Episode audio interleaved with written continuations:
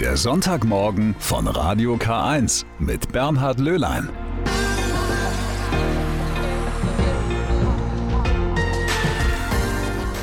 Schönen guten Morgen. Ich hoffe, es geht Ihnen gut. Sagt man ja so, wenn man sich trifft. Na, wie geht's? Die Antwort lautet meist, naja, geht so. Aber immerhin, es geht. Und ähm, es geht, das könnte das Motto für die kommenden drei Stunden sein. Es geht anders, so lautet nämlich das Leitwort der Miserior Fastenaktion, die heute zu ihrem Schlusspunkt kommt. Sie gehen über 400 Kilometer von Eichstätt nach Flüli in der Schweiz. Von dieser Wallfahrt werden wir nachher auch noch hören. Na bitte, geht doch, könnte man sagen.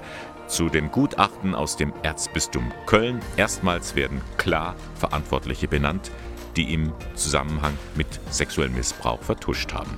Und rien ne va plus, geht da wirklich nichts mehr in Sachen katholischer Segen für gleichgeschlechtliche Paare?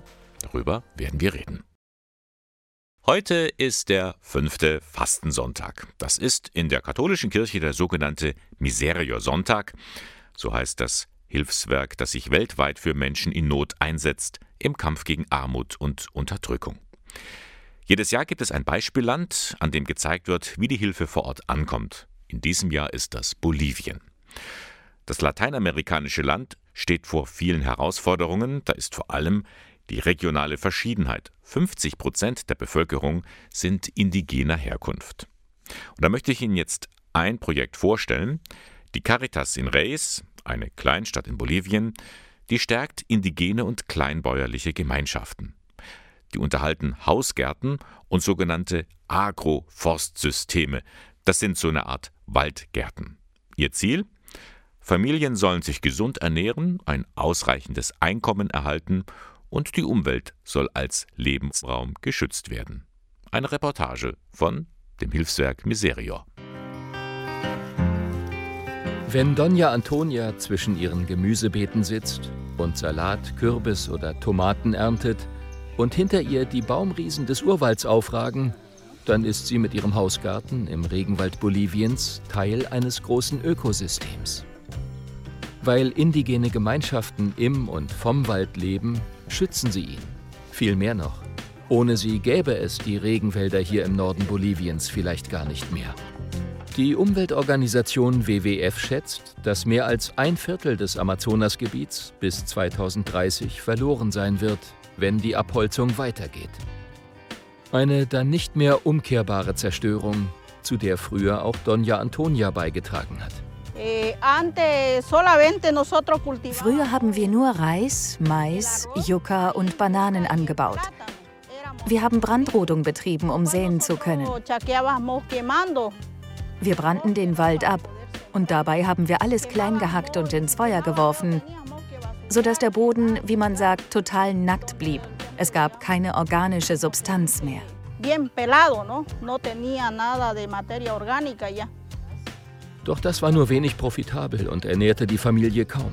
Seit sie und ihr Mann an den Workshops von Caritas Reyes teilnehmen, kommen sie ohne Brandrodung aus. Das ist nachhaltiger und hat auch für sie einen zusätzlichen Nutzen. Jetzt hat sich mein Leben durch die Arbeit mit dem Agroforstsystem verändert, sodass ich bereits zum wiederholten Mal am selben Ort sähe und ernte. Und ich reiße nicht mehr alle bodenbedeckenden Pflanzen heraus. Wie heißt es doch? Ja, du kannst, aber anders. Ernährungssouveränität heißt das Konzept, das die Caritas Reyes gemeinsam mit indigenen Gruppen umsetzt. So lernen sie durch die Vielfalt ihrer Produkte unabhängig zu leben und sich gesund zu ernähren. Der Agrartechniker Franklin Losser gibt das Fachwissen in Workshops weiter. A nivel de las, eh, de las familias, nun, wir wollen mit den Familien der indigenen Campesino-Gemeinschaften einen umfassenden Wandel herbeiführen. Weg von der Monokulturproduktion hin zu einem nachhaltigen, diversifizierten Anbau, damit auch Familien Ernährungssicherheit und Souveränität haben. Auch, dass es eine Veränderung und einen sorgfältigen Umgang mit der Umwelt gibt. Doch diese nachhaltige Produktion ist bedroht. Großunternehmen holzen die Lebensgrundlage der Bewohnerinnen und Bewohner ab, um dort riesige Monokulturen genmanipulierter Soja anzubauen. Mut und Unterstützung brauchen die Familien, um sich bei den politisch Verantwortlichen Gehör zu verschaffen und sich zu behaupten. Auch daran wird in den Schulungen des Miserior-Partners gearbeitet. Eine weitere wichtigere Veränderung, die wir als Institution anstreben, ist, dass die indigenen und die kleinbäuerlichen Gemeinschaften versuchen, ihr Territorium zu verteidigen. Die Bewohner spüren die positiven Veränderungen in ihren Dörfern, trotz der harten Arbeit. Sie sind stolz auf ihre selbst erzeugten Produkte. Auch für Donja Antonia ist das das Wichtigste, dass sie mit Mann und Kindern gemeinsam ihr Land bestellen und die Ernte verkaufen kann. Die Lebensweise meiner Familie hat sich verändert. Früher haben wir nur für den Eigenbedarf produziert. Jetzt habe ich genug Produkte, um sie auch zum Verkauf anbieten zu können.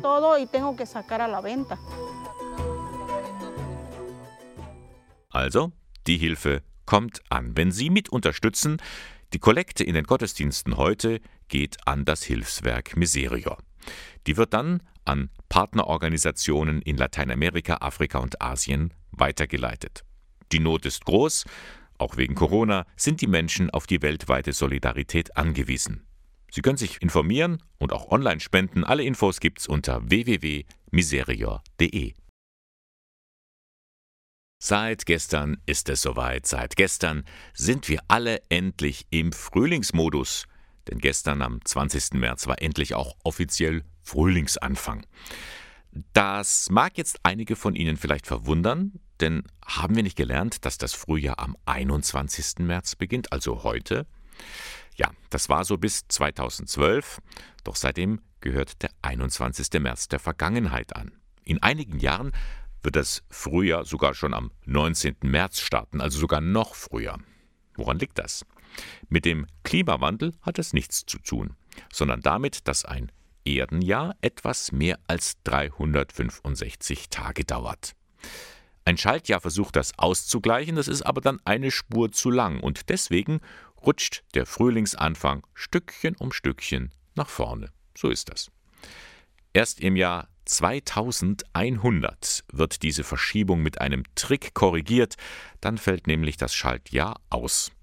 Der 21. März ist wieder als Frühlingsanfang möglich. Wir müssen also noch ein bisschen Geduld haben. Geduld musste man auch haben, um jetzt zum Frühlingsanfang wieder Blumen verschenken zu können, denn die Geschäfte hatten ja lange Zeit geschlossen. nun sind sie wieder zu haben. Rosen, Tulpen, Nelken. Blumen sprechen bekanntlich eine eigene Sprache, auch in der christlichen Symbolwelt. Da steht die Rose für die Liebe, die Lilie symbolisiert Macht und Gerechtigkeit und die robuste Akelei, die steht für den Trost. Wo kommt's her? Sabine Just berichtet. Also eigentlich möchten alle Männer immer rote Rosen, weil es einfach sehr klassisch ist. Wenn wir sie aber aufklären, dass die meisten Frauen gerade zur jetzigen Zeit zum Beispiel oder auch zur Weihnachtszeit gar keine Rosen möchten, dann lassen sie sich auch meistens umstimmen. Jetzt im Frühling freuen sich die meisten Frauen eher über Tulpen, weiß Floristin Steffi Müller.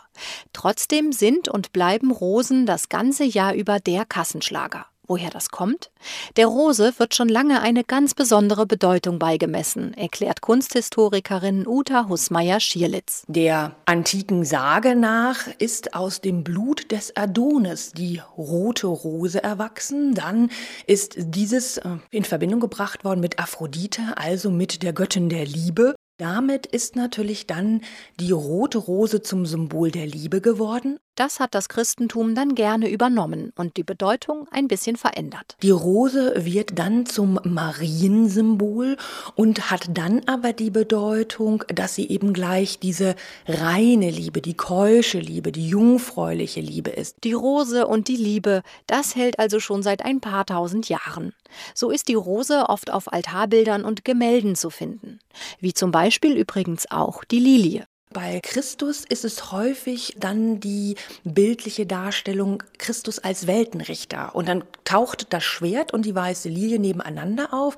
Schwert als weltliche Macht, als weltliches Richten und die weiße Lilie als geistige, als göttliche Gerechtigkeit und dann eben natürlich auch mit der Funktion, dass sie Macht ausstrahlt. Bei den Floristen stand die Lilie früher eher für den Tod. Heute dürfen ihre großen weißen Blüten in fast keinem Brautstrauß fehlen, sagt Steffi Müller. Weil sie halt sehr groß sind und wuchtig und ja, die sind einfach so für die jungen Frauen mittlerweile ein Symbol ähm, ja, der Reinheit, vor allem durch ihre Farbe. Noch eine weitere Blume gibt es, die oft in christlichen Darstellungen vorkommt, die Akelei. Mit der robusten Feldpflanze haben allerdings die Bauern oft ihre liebe Not. Ist sie einmal da, wird man sie nicht wieder los, sagt Kunsthistorikerin Uta Husmeier-Schierlitz. Sie ist ein Symbol für Auferstehung und Ewigkeit. Und die Akelei ist natürlich auch so etwas wie Gott hilf. Also es ist so ein, ein Anruf, den man damit nochmal verstärkt, dass eben Gott derjenige ist, der den Menschen auch in höchster Bedrängnis dann beisteht. Also das ist eben die Bedeutung der Akelei, die wir ganz häufig finden. Die Symbolik von Blumen im Christentum, das war ein Beitrag von Sabine Just zum Frühlingsanfang. Und zur Anregung an Sie. Lassen Sie Blumen sprechen. Kennen Sie eigentlich den Ort Kevenhüll? Das klingt so ein bisschen nach Kevela. Der berühmte Marienwallfahrtsort liegt in Nordrhein-Westfalen, aber nein, Kevenhüll liegt ganz woanders, unmittelbar vor der eigenen Haustür. Es ist ein Ortsteil der Stadt Ballenkries im Landkreis Eichstätt. Was diesen Ort so hervorhebt, das ist seine doch recht große Kirche mit der reichhaltigen Ausstattung. Nur, die ist dringend reparaturbedürftig. Ein Fall für Gerhard Hammerschmidt. Er ist Kirchenmaler im Bistum Eichstätt und für die Restaurierung von Kirchen zuständig. Johannes Heim hat ihm in seiner Werkstatt über die Schulter geschaut und sich zeigen lassen, wie er alten Stücken neuen Glanz verleiht. Der Zahn der Zeit nagt auch an kirchlichem Mobiliar. Am Seitenaltar der Pfarrkirche St. Ulrich in Kevenhüll haben die Jahrhunderte ihre Spuren hinterlassen. Teile der Mensa des Altartisches sind marode, die Farbe blättert ab. Hier sind die geschickten Hände und der geschulte Blick von Gerhard Hammerschmidt gefragt. Seit 23 Jahren ist er Kirchenmaler im Bistum Eichstätt. Ja, wir sind zuständig, dass wir die Innenausstattungen, die Altäre, die Skulpturen, dass man das erhält, sauber. Das Konservieren ist das Reinigen und das Restaurieren ist das Ausbessern. Risse schließen, Fassung sichern, vergolden, restaurieren. Ja, und das Alte soll halt auch alt bleiben. Gerade restauriert der 57-Jährige die komplette, überwiegend barocke Innenausstattung der Pfarrkirche St. Ulrich. Neben den rund 20 Figuren und drei Altären gehört auch ein etwa vier Meter großes Holzkreuz mit einer lebensgroßen Christusstatue dazu. Die Arbeitsschritte sind dabei immer ähnlich. Zuerst kommt die Trockenreinigung, dann kommt die Nassreinigung und dann muss man die Fassungen, sprich die Farben, sichern, was zum Erhalten ist. Größere Risse bessert der Kirchenmaler mit dünnem Holz aus. Das nennt man Ausspandeln. Nach der Grundierung mit Kreide kittet er den Riss mit einer speziellen Spachtelmasse. Anschließend retuschiert Gerhard Hammerschmidt die Stelle punktuell mit Aquarellfarbe und versiegelt sie. Das Abdecken, das ist ein Dammerfirnis. Dammerfirnis äh, heißt, das sind verschiedene Harze mit Bienenwachs vermischt und Balsamterpentin. Das ist der Schlussanstrich für den Marmor. Die Schäden und Ausbesserungen dokumentiert der Kirchenmaler sorgfältig. Neben Farben und Pinseln arbeitet er auch mit Blattgold. Gerhard Hammerschmidt liebt sein Handwerk. Die ganze Arbeit macht Spaß. Ich mache das jetzt schon seit 43 Jahren. Und der Kirchenmaler, das ist ein Lernberuf, das ist ein Handwerksberuf und das ist auch ein kleiner Künstler. Und das macht mir Spaß. Das ist vielseitig. Das ist nicht unbedingt was Neues, sondern das Alte zum Restaurieren. Und das ist das Spannende daran. Sobald die Renovierungsarbeiten im Kirchenraum von St. Ulrich abgeschlossen sind, kommen der Altar und die Figuren an ihren ursprünglichen Platz. Dann lassen sie die Kirche in Kevenhüll in neuem Glanz erstrahlen, dank der Hilfe von Kirchenmaler Gerhard Hammerschmidt. 400 Kilometer in elf Tagen. Dazu lädt die katholische Landvolkbewegung im Bistum Eichstätt ein. In den Pfingstferien geht es von Pfünz, das liegt bei Eichstätt, bis ins Schweizer Dorf Flüeli. Dort lebte und wirkte der Schweizer Nationalheilige Niklaus von Flüe. Einer, der diesen Weg schon 13 Mal gegangen ist, ist Thomas Schneider, erster Bürgermeister der mittelfränkischen Gemeinde Röttenbach. Er ist begeistert von der Landschaft unterwegs. Außer dem Meer haben wir alles dabei, was es so auf Gottes weiter Erde so zu sehen gibt. Rein von der Wegstrecke her Es ist gut machbar, wenn man körperlich gesund ist und vorher etwas trainiert. Meine Söhne sind alle schon mehrmals mitgegangen und die sind natürlich auch deutlich jünger. Klar, die sagen, wenn man nicht trainiert, muss man halt drei Tage leiden. Äh, wenn man trainiert, dann ist dieses Leiden nicht so schlimm. Also äh, man muss sich vorbereiten auf diese Wallfahrt, dann ist es gut machbar. Täglich werden rund 35 Kilometer zurückgelegt. Das Gepäck transportiert ein Begleitfahrzeug. Man muss also nur die tägliche Ration an Essen und Trinken mit sich tragen. Das Ganze ist eine Wallfahrt. Das heißt, unterwegs werden Gottesdienste gefeiert und man ist auf dem Weg zu einem Ziel. Die Heimat von Bruder Klaus. Dieser Niklaus von Flühe ist ein besonderer Heiliger für mich, der so Leuchtturmcharakter hat, an dem er sich orientieren kann, auch in schwierigen Zeiten, auch in Zeiten des Glaubenzweifels. Und er ist natürlich ein Mensch, der mir persönlich jetzt dann auch sehr nahe ist. Äh, ich bin ja in der Kommunalpolitik aktiv. Niklaus von Flühe war auch Kommunalpolitiker. Er war Landwirt. Ich bin begeisterter Forstwirt. Er war Familienvater genauso wie ich. Und es gibt noch einen Grund, weshalb Thomas Schneider die Strapazen eines langen Fußmarsches auf sich nimmt bis zum Jahr 1989 wäre ich nie auf die Idee gekommen, mir das anzutun. Damals ist dann unser äh, Sohn auf die Welt gekommen und wir hatten eine sehr, sehr negative Prognose. Es hat geheißen, dass er nicht überleben wird. Ich habe damals versprochen, wenn er denn doch überlebt, dann werde ich zum Niklaus von Flühe zu Fuß gehen, nachdem unser Sohn auch eben den Namen Klaus nach Klaus von der Flühe trägt. Seitdem ist der Vorsitzende der Landvolkbewegung im Bistum Eichstätt ein begeisterter Wallfahrer. Auch in diesem Jahr will er das sein, vom 22. Mai bis zum 4. Juni, sofern Corona da nicht einen Strich durch die Rechnung macht. Wir gehen schon davon aus, dass die zunehmende Temperatur, damit die erhöhte Sonneneinstrahlung, ähnlich wie im letzten Jahr, die Infektionszahlen nach unten reguliert. Wir äh, verlangen von allen Teilnehmern einen Corona-Test. Wir werden auch Schnelltests mitführen, um uns äh, in der Zwischenzeit dann vielleicht mal absichern zu können. Aber dann sind wir eigentlich eine geschlossene homogene Gruppe. Und wir haben kaum Kontakt zu anderen Menschen. Sie können dabei sein, wenn Sie mögen. Informieren und anmelden können Sie sich bei der Diözesanstelle der katholischen Landvolkbewegung im Bistum Eichstätt. Die E-Mail-Adresse lautet folgendermaßen klb-bistum-eichstätt.de 800 Seiten, so stark ist das Gutachten, das jetzt das Erzbistum Köln veröffentlicht hat. Es stammt von dem Strafrechtler Björn Gerke und seinen Kolleginnen und Kollegen.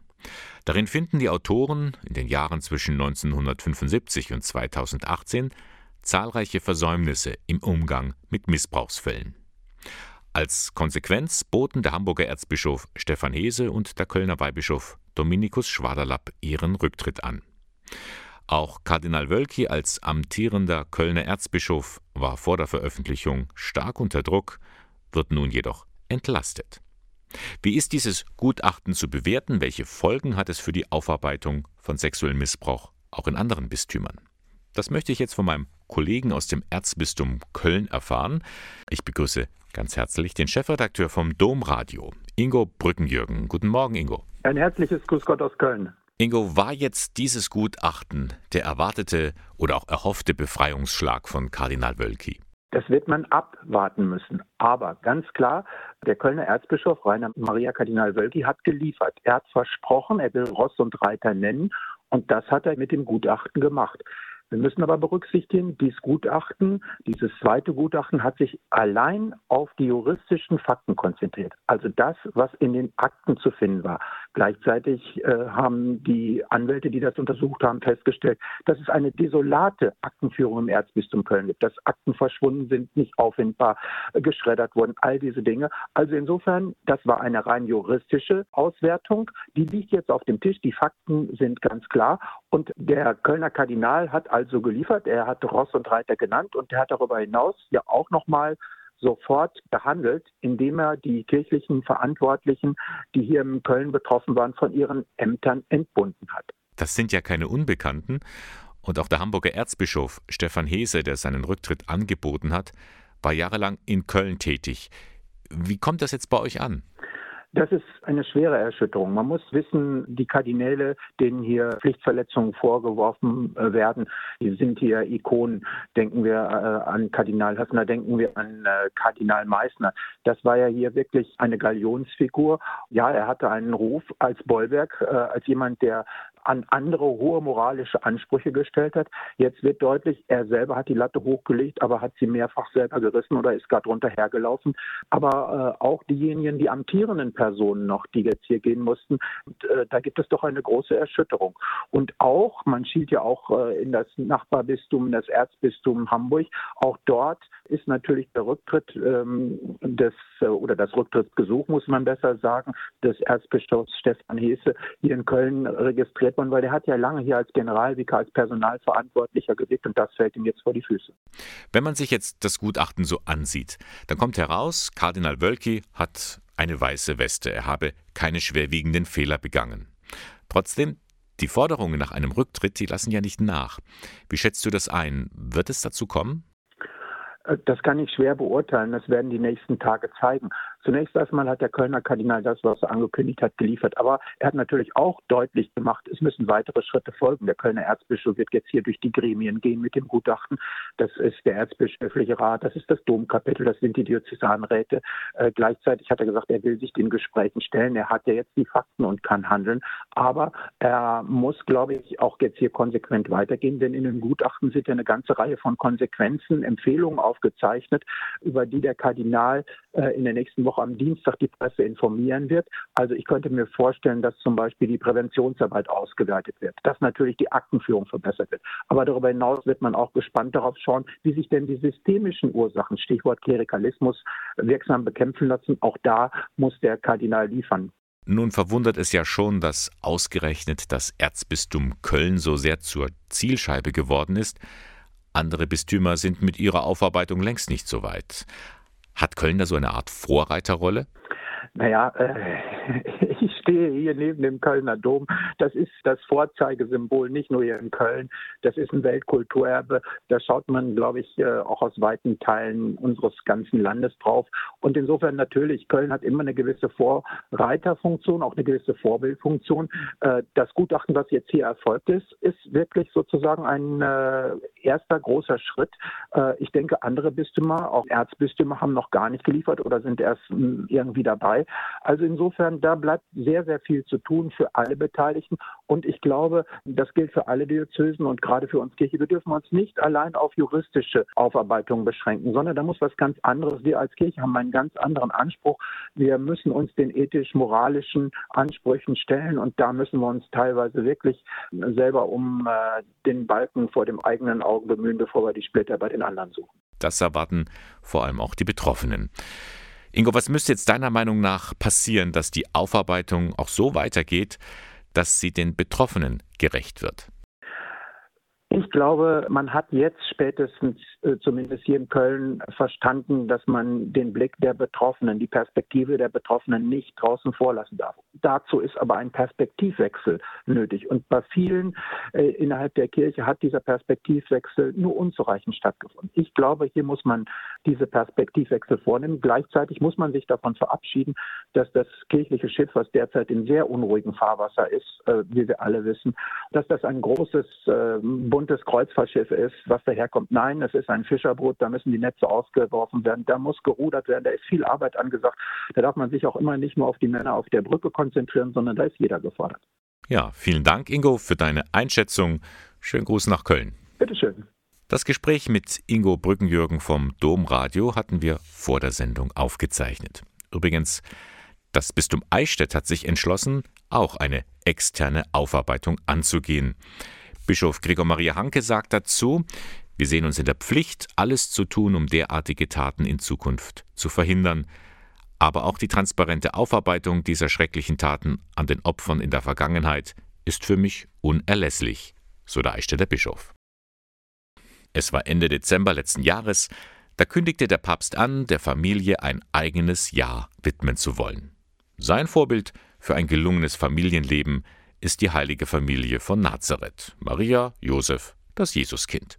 Diese Familie ist für ihn und für viele in der katholischen Kirche das Idealbild für die Liebe in der Ehe und in der Familie.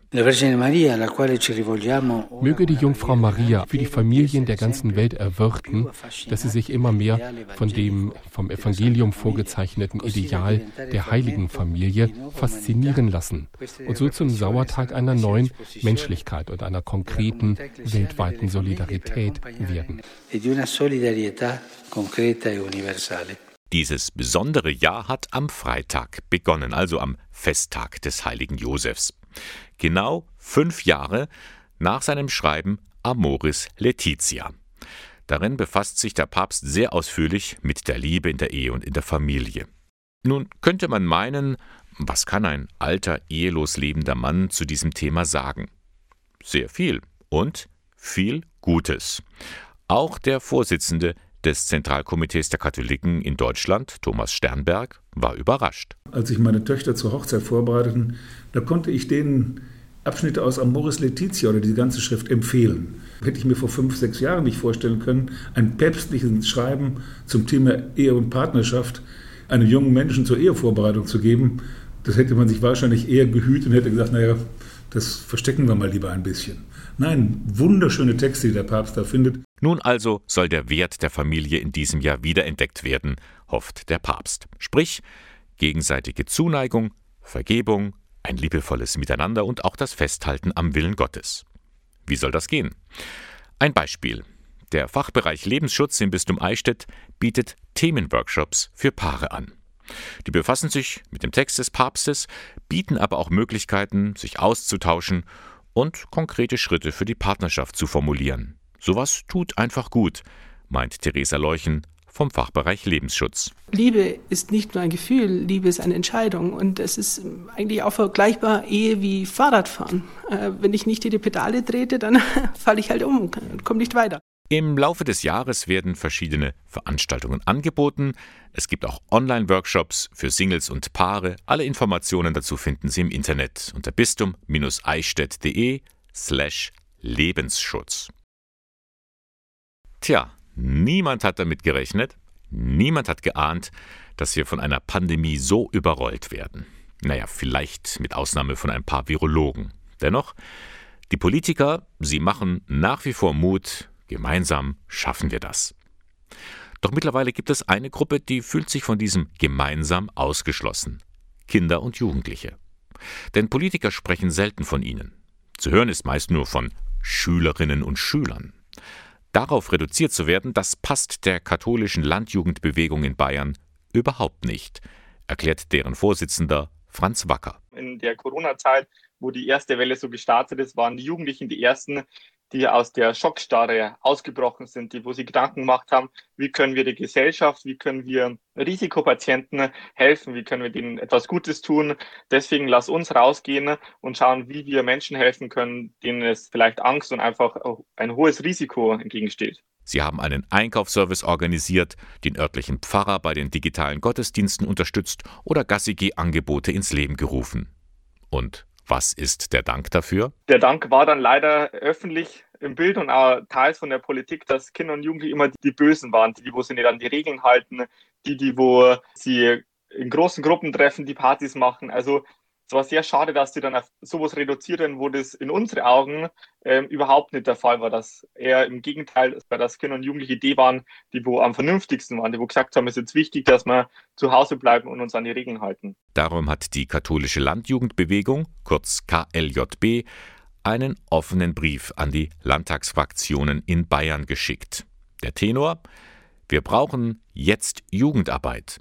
Also redet nicht nur von der Schule. Dass einfach mal verstanden wird, dass Bildung nicht nur Deutsch, Mathe und Englisch ist, sondern dass die Persönlichkeitsentwicklung wieder ermöglicht wird, dass wieder geschaut wird, dass Kinder und Jugendlichen auch, ich nenne es jetzt mal, wieder Spaß haben dürfen. Und das ist in der aktuellen Zeit leider überhaupt nicht existent und wird unterbunden. Und deswegen wäre es wichtig, dass die außerschulische Bildungsarbeit und die Jugendarbeit allgemein wieder ermöglicht wird, um auch wieder positiven Schwung und Elan mit reinzubekommen. Wacker erinnert da die PolitikerInnen an ihre eigene Jugend. Das war doch auch für Sie die Zeit, wo die Weichen gestellt wurden für Engagement für die Gesellschaft. Jugendarbeit bringt einem doch nur Vorteile. Wie weit ähm, kann ich mir selbst vertrauen? Wie kann ich vor Menschen sprechen? Wie ähm, kann ich richtig diskutieren? Einfach der Austausch unter den verschiedenen Altersgruppen. Ich glaube, dass ein so ein großer Mehrwert entsteht, wenn man einfach mal rausgeht und schaut, was geht denn außerhalb meines Hauses? Was passiert da so? Wie ich mich da engagieren und wie mit reindenken und vielleicht mitarbeiten? Und genau das sollte jetzt wieder ermöglicht werden. So eine Forderung des offenen Briefes. Es brauche Strategien für Kinder- und Jugendarbeit. Die müsse zwingend an die Öffnung der Schulen gekoppelt werden. Deswegen ist es immer so, so schade, dass die innerschulische Bildungsarbeit ist Priorität Nummer eins. Das ist die letzte Reißleine, wo man ziehen muss, wenn wirklich alles schief läuft. Aber die außerschulische Bildungsarbeit steht auf Priorität Nummer 25 gefühlt und interessiert eigentlich niemand. Und eigentlich ist es ja ein Bereich, der wo zusammengehört. In- und außerschulische Bildungsarbeit ist ja eigentlich eins. Sagt Franz Wacker, Vorsitzender der KLJB Bayern. Die hat sich mit einem offenen Brief an die Landtagsabgeordneten gewendet. Seht in den Kindern und Jugendlichen nicht immer nur Schülerinnen und Schüler. Vor gut einer Stunde, da habe ich Ihnen von der Wallfahrt in das Schweizerdorf Flüeli erzählt. So, und jetzt gehen wir noch einen Schritt weiter, mehrere Schritte, in den Süden nach Assisi.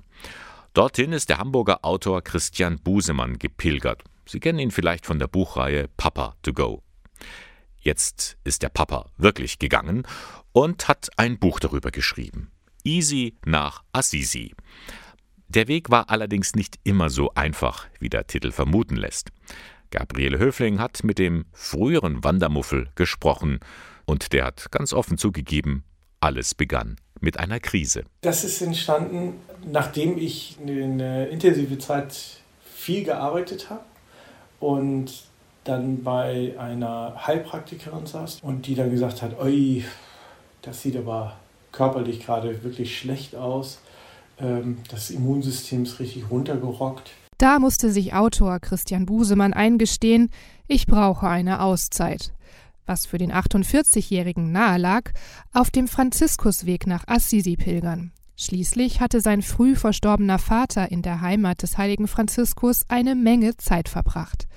Der Sohn ging das Pilgern allerdings eher naiv an. Ich bin da herangegangen äh, aus der Sicht eines regelmäßig spazieren und, und, und joggenden Menschen und äh, habe auch gedacht, Mensch, 20 Kilometer am Tag ist ja jetzt auch nicht so oder 25 Kilometer ist jetzt auch nicht so der, so der Akt. Also da kannst du auch mal locker zwei Etappen an einem Tag laufen habe völlig unterschätzt, dass das so anstrengend ist. Die Rucksackriemen schmerzen und schmerzen, T-Shirt um T-Shirt wird durchgeschwitzt. Trotzdem lohnt sich der Weg für Busemann. Er knüpft Kontakte zu anderen Pilgernden, hat viel Zeit zum Nachdenken und lässt sich dabei auch vom heiligen Franziskus leiten. Durch das Annähern, äh, durch das in das Leben von Franziskus schauen, äh, an, an den Orten zu sein, was ist hier geschehen, was ist da geschehen. Fängst du automatisch an, auch immer so ein bisschen auf dein Leben zu gucken. Zu seinem Leben gehört für Busemann eine große Portion Gottvertrauen. Das hat er sich schon früh zugelegt, ausgerechnet in einer sehr schwierigen Lebensphase. Ich habe auch die Kirche aufgesucht, als ich realisiert habe, dass mein Vater tatsächlich nicht wiederkommt, also tatsächlich tot ist. Und habe dann immer äh, den lieben Gott gebeten, doch bitte meinen Vater zurückzuschicken. Weil das könnte ja nicht sein, dass er jetzt gar nicht mehr wiederkommt. Und äh, es könnte man natürlich glauben, ich äh, bin dadurch höchst enttäuscht worden von, vom lieben Gott. Aber so ist es gar nicht. Stattdessen fühlt Busemann auch als Erwachsener und Familienvater weiter eine Verbindung zu Gott, auch auf dem Franziskusweg, von dem Busemann viel entspannter zurückkommt, als er losging. Auch diese, dieses Lernen, wieder mit Erwartungslosigkeit in einen Tag reinzugehen. Also jetzt wachen wir morgens auf und haben Erwartungen, Erwartungen, dass es gut läuft, dass das entsteht, dass das passiert und mal einfach so wieder so zu sein und zu gucken, was passiert und sich darauf einzulassen und eine neue Erfahrung zu machen. Easy nach Assisi Pilgern für Einsteiger. Das Buch von Christian Busemann ist im Goldmann Verlag erschienen. Es kostet 10 Euro. Ein Papier aus dem Vatikan hat in der vergangenen Woche für ganz schön Furore gesorgt.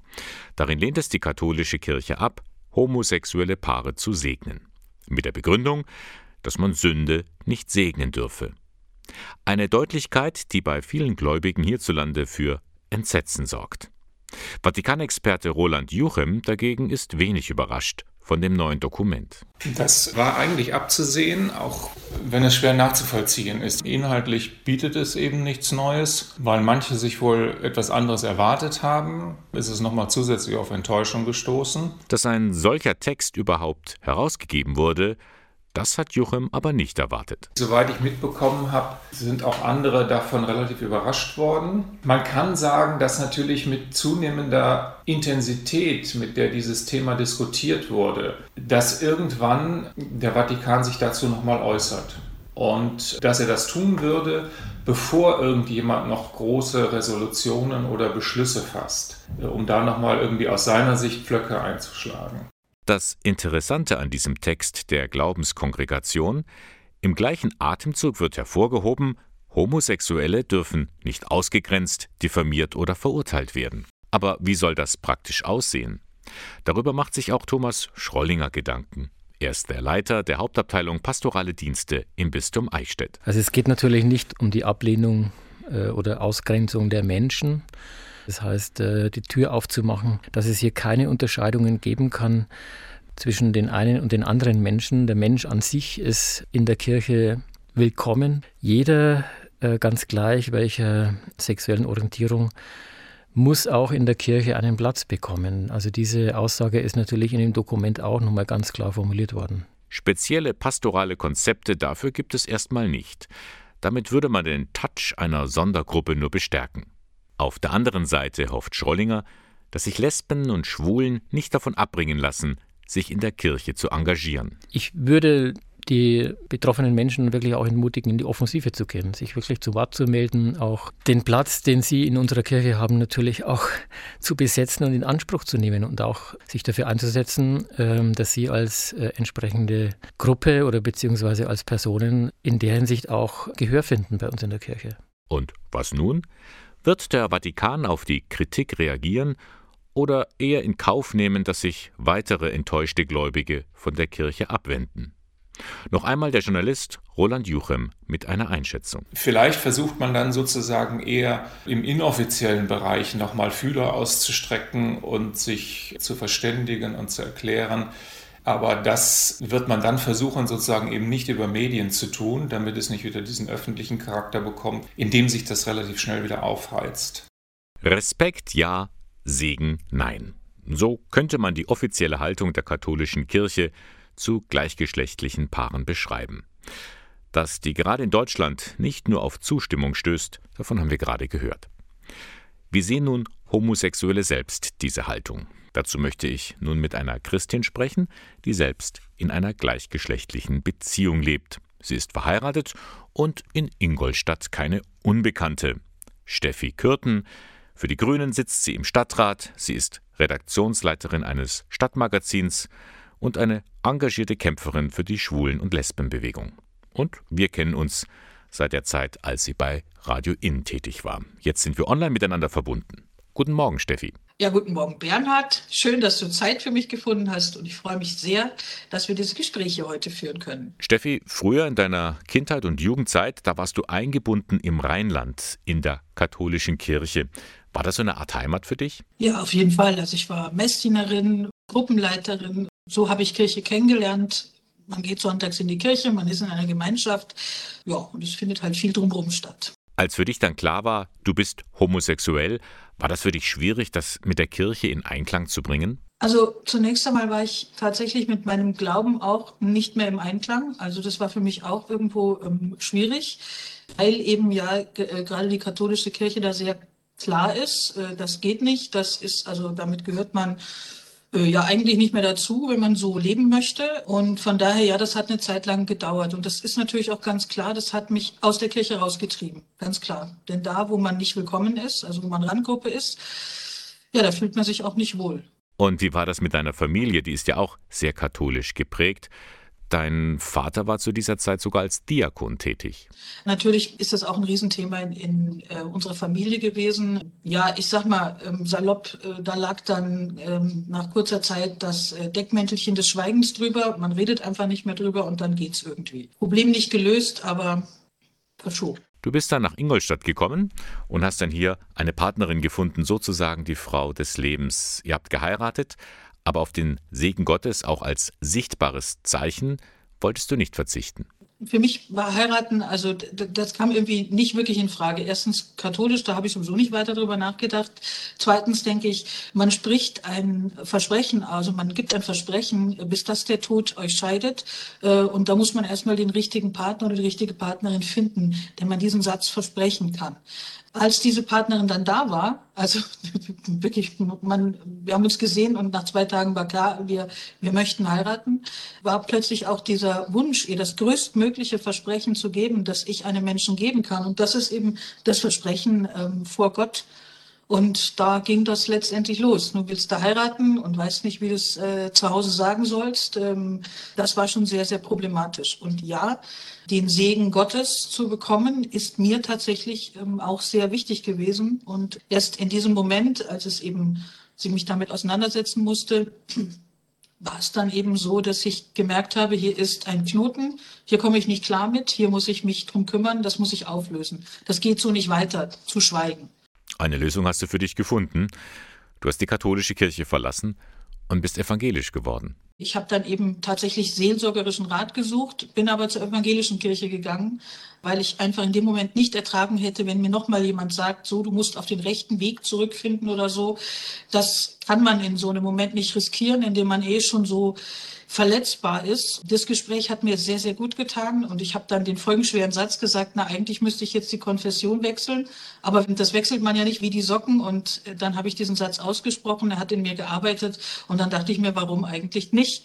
Das löst mir mein Problem und ähm, ja, in der evangelischen Kirche ist ja auch nicht alles supi.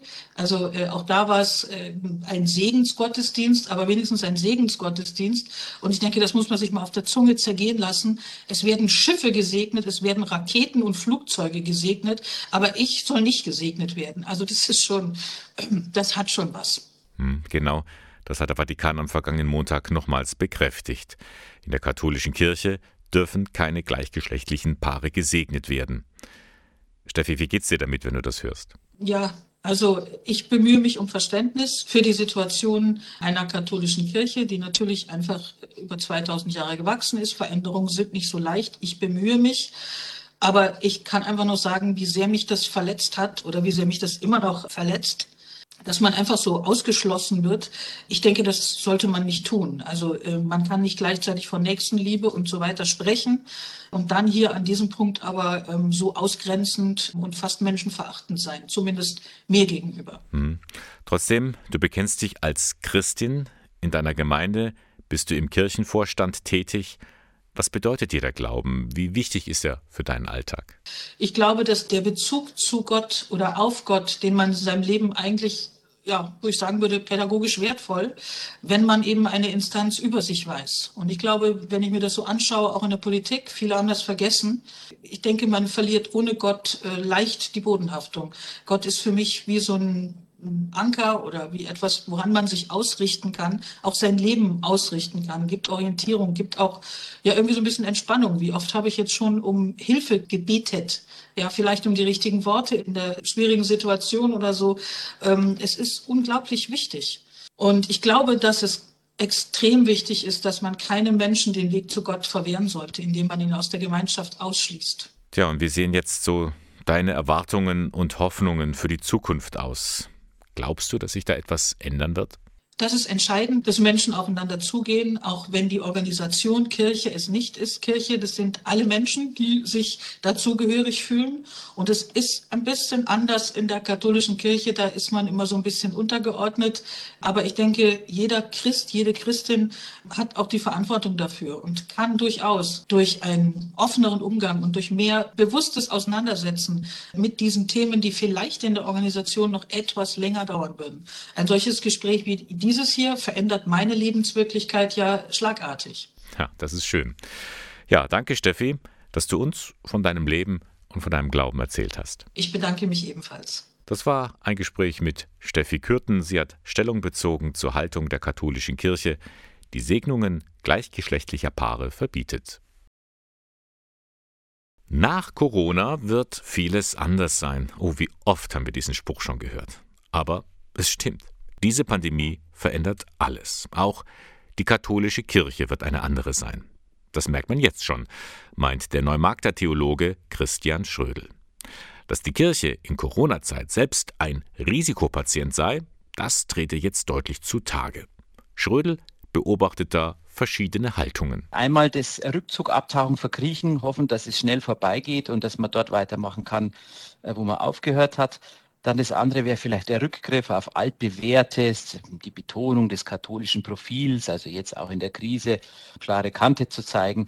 Und eine dritte Haltung wäre Gestaltung, die Herausforderungen annehmen, auch in der Krise immer wieder nach neuen Möglichkeiten suchen und kirchliches Leben weiterentwickeln. Letzteres zeigt ja, es hat sie ja doch gegeben. Aufbrüche mitten in der Krise. Zum Beispiel ganz konkret, ganz schnell, letztes Jahr, vor einem Jahr im März, so Hilfs- und Solidaritätsaktionen, die in Windeseile äh, entstanden sind, sind äh, einige Pfarreien, die sich einfach zugetraut haben, in der Digitalisierung noch ein paar Schritte voranzugehen. Also da sind ganz viele ja, Initiativen auch, auch entstanden. Welche Lehren kann die Kirche nun aus dieser Corona-Zeit ziehen?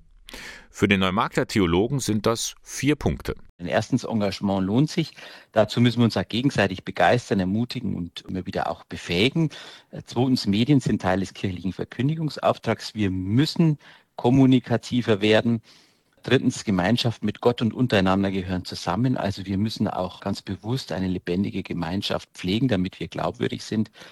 Und viertens, Lebensvielfalt muss zur Angebotsvielfalt führen. Dazu brauchen wir Vernetzung und gegenseitige Ergänzung, auch nochmal ein anderes Verständnis, wie wir miteinander äh, Kirche sein wollen. Wenn Sie das auch so sehen oder vielleicht ganz anders, dann diskutieren Sie doch mit ihm. Die katholische Kirche und die Corona-Krise, so heißt ein Online-Vortrag mit Diskussion am kommenden Donnerstag, 25. März. Ein Angebot des Dekanatsbüros Rot-Schwabach. Um 19.30 Uhr geht's los.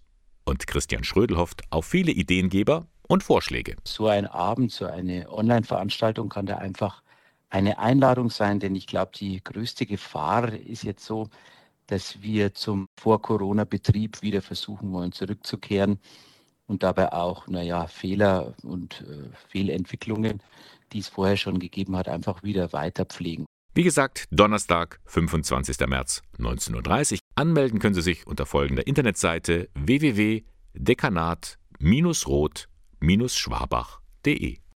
Ein volles Programm war das in den vergangenen drei Stunden am Sonntagmorgen mit Radio K1. Wir haben berichtet über das Gutachten aus Köln, wo es um den Missbrauch in der katholischen Kirche geht. Wir haben Homosexuelle zu Wort kommen lassen, die beklagen, dass sie als Paar nicht gesegnet werden dürfen. Und wir haben auch darauf hingewiesen, dass heute in der katholischen Kirche ein ganz wichtiger Tag ist, der sogenannte Miserior-Sonntag. Das Hilfswerk braucht Spenden, um Menschen in aller Not zu helfen, sagt Hauptgeschäftsführer Pirmin Spiegel. Die Botschaft, die ich Ihnen und euch allen weitergebe, wir brauchen Ihre Solidarität, wir brauchen Ihre Hilfe. Das Versprechen, andere nicht zu vergessen, die in wesentlich schwierigeren Situationen leben. Ich denke besonders an Menschen im Nahen Osten, in Syrien, im Libanon, aber auch in Afrika, in Lateinamerika, Menschen, die leiden aufgrund des Coronaviruses und aufgrund ihrer Situationen der Ausgrenzung, Traumaerfahrung und Leid. Denken Sie an diese Menschen, setzen Sie in diesen Tagen Zeichen weit über uns hinaus. Heute in der Sendung waren wir aber auch viel unterwegs, beziehungsweise wir haben dazu eingeladen, sich auf den Weg zu machen. Hätten Sie Lust, 400 Kilometer zu Fuß zu gehen, von Eichstätt nach Flüeli in der Schweiz, Thomas Schneider ist jedenfalls dabei. Was das Besondere an dieser Wallfahrt ist, das ist diese Gemeinschaft. Einfach wirklich ein Haufen von verschworenen Leuten, die gleiche Ideale tragen, die viel Toleranz ertragen und die gemeinsam sich auf den Weg machen. Und ohne diese Gemeinschaft wäre diese körperliche Anstrengung häufig auch nur schwer zu leisten. Sie können auch ein Teil dieser Gemeinschaft werden. In den Pfingstferien geht's wieder los. Anmelden können Sie sich bei der katholischen Landvolkbewegung im Bistum Eichstätt. Ja, und wir hatten in dieser Sendung auch auf das Jahr der Familie hingewiesen. Das hat am Freitag begonnen. Der Papst will den Wert der Familie stärken, vor allem aber auch an die denken, die unter der Corona-Pandemie besonders belastet sind. Ich denke vor allem an die Familien, die in diesen Monaten ein Mitglied verloren haben oder die von den Folgen der Pandemie hart geprüft werden. Ich denke auch an Ärzte, Pfleger und Mitarbeitende im Gesundheitsdienst, die stehen im Einsatz gegen die Ausbreitung des Virus in vorderster Linie, aber das hat Auswirkungen auf ihr Familienleben. Heute vertraue ich dem Herrn speziell jede Familie an, vor allem die Familien, die durch die Schwierigkeiten des Lebens auf die härteste Probe gestellt werden. Und mit diesen Gedanken von Franziskus verabschiede ich mich. Das war der Sonntagmorgen von Radio K1, der Kirchenfunk der Diözese Eichstätt. Sie finden uns dort in der Luitpoldstraße 2. Moderation und Redaktion der Sendung Bernhard Löhlein.